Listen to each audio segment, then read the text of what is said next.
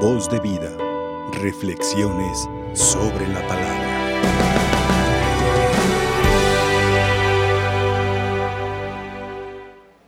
Y Dios vio que todo era bueno. Ayer iniciamos la lectura del primer libro de la Biblia, el Génesis. Y ayer escuchábamos la creación en los primeros cuatro días. Cuatro días que no son de nuestro calendario. Un día de los que habla el Génesis pudieron haber sido miles de millones de años, ¿verdad? Recordando lo que dice la palabra de Dios. Un día en tu presencia es un ayer que ya pasó, ¿verdad?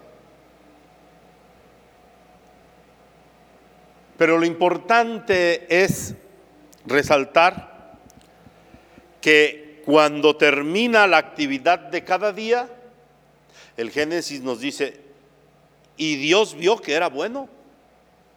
Dios no creó nada malo. Y enseguida vamos a escuchar el relato de por qué entró el mal en el mundo. Conviene entonces que nosotros reflexionemos sobre nuestra persona, nuestra vida, nuestra familia, nuestra sociedad.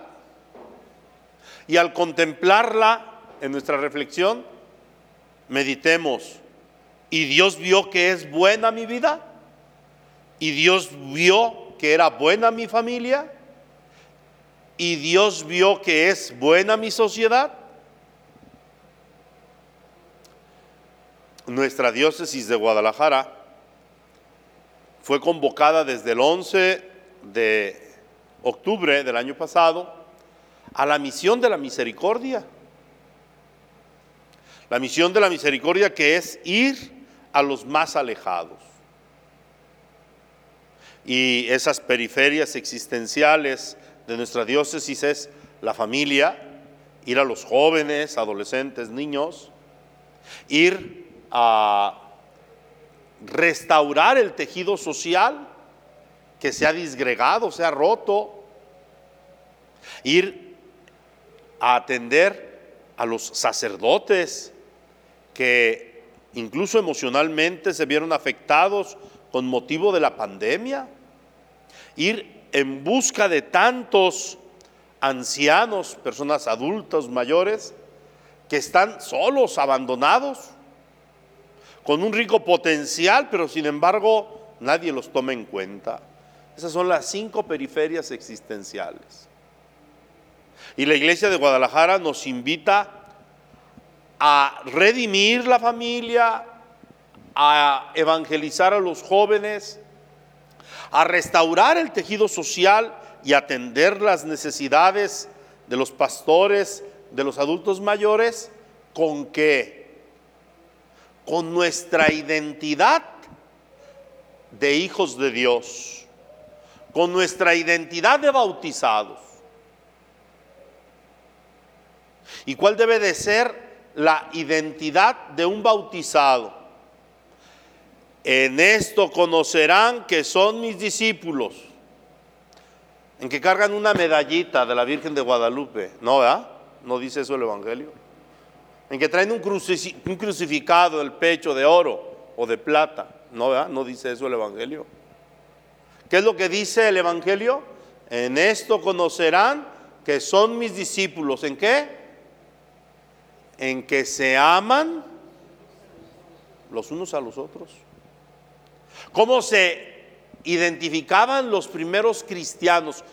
¿Cómo los califica el libro de los Hechos de los Apóstoles? Mirad cómo se aman. Es que son católicos, es que son bautizados, es que son seguidores del camino. Hoy, ¿ese sigue siendo nuestro distintivo? No, no. Y el domingo, ¿qué nos recordaba el Evangelio? Ya se les olvidó, o no hace falta que no hayan venido a misa, ¿verdad? ¿Qué decía? Ser sal de la tierra y luz del mundo. ¿Y cómo podremos ser sal? ¿Cómo podemos ser luz? El profeta Isaías nos lo recordaba el domingo. Cuando des de comer al hambriento, cuando compartas tus vestidos con el desnudo, entonces tu luz brillará en las tinieblas. Más aún decía, y tus tinieblas serán como el mediodía. Fíjate, qué hermoso. Qué hermoso sería que todos viviéramos el amor, la misericordia. Si lo hiciéramos entonces podríamos ir en búsqueda de los más alejados. Y podríamos de veras restaurar nuestra sociedad, renovar nuestra sociedad, no con decretos presidenciales, sino de veras viviendo la misericordia de Dios. Hoy hemos escuchado cómo Jesús denuncia lo que muchas veces tú y yo hacemos. Nos dejamos llevar por tradiciones para no vivir la misericordia. Y muchas veces nos justificamos. Es que yo ya no ayudo a nadie porque muchos de ellos hacen negocio con la caridad. Sí, sí es cierto. Hay muchos que viven de la limosna por no trabajar, por flojos, ¿verdad? Pero sin embargo, simple y sencillamente podemos hacer la caridad por medio de cáritas, que ellos se encargan en saber quién de veras está necesitado. Podemos hacer nuestra caridad, tal vez no a personas que no conocemos, sino a instituciones que saben hacer la caridad, que tienen ancianos, que tienen niños huérfanos. ¿Cuánto bien podríamos hacer? Incluso si tú y yo vamos a los necesitados de nuestra misma cuadra o a los de nuestra misma familia que muchas veces ignoramos. Y que no caigamos en el fariseísmo de decir, mm, papá, mamá, no te puedo ayudar porque es que mis hijos tienen muchas necesidades. No tienen necesidad, los está chiqueando de más. Porque el capricho de tu hijo de ir a conocer la gran manzana, pues no por eso te exonera de cumplir la responsabilidad de honrar a tu padre y a tu madre.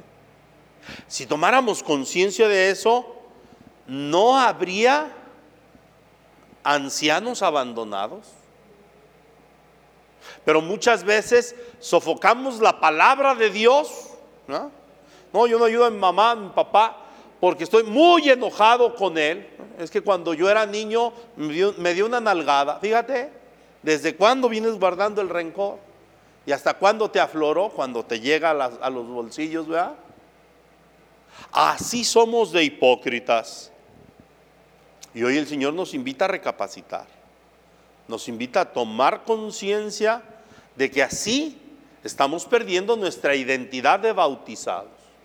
Y hoy el mundo está reclamando no palabras ni medallas.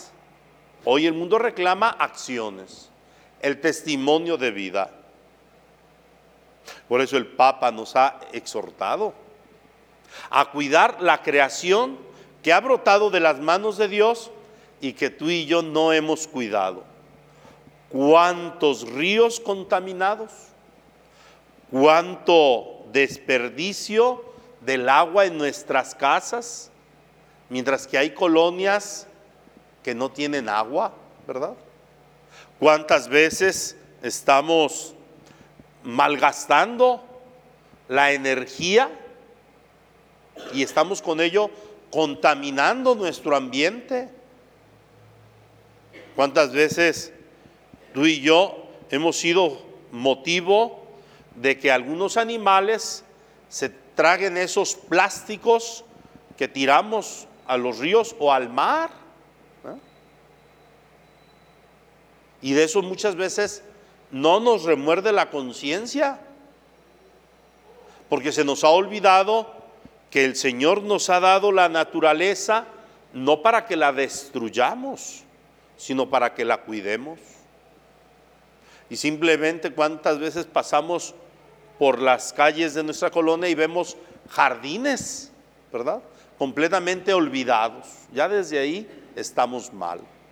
Si no sabemos cuidar nuestro jardín, nuestras mascotas, seremos capaces de cuidar a los que no llevan nuestra sangre y pasan por nuestra casa solicitando una ayuda. Hoy pues vamos pidiéndole al Señor, como decía la aclamación antes del Evangelio, inclina, Dios mío, mi corazón a tus preceptos. Ayúdame, Señor, para cumplir tu voluntad. Y que de esta manera nos vayamos preparando para la cuaresma que ya está aquí a 15 días, ¿verdad? Que el Señor pues nos ayude con su gracia y por intercesión de la Santísima Virgen María. Voz de vida, reflexiones sobre la palabra.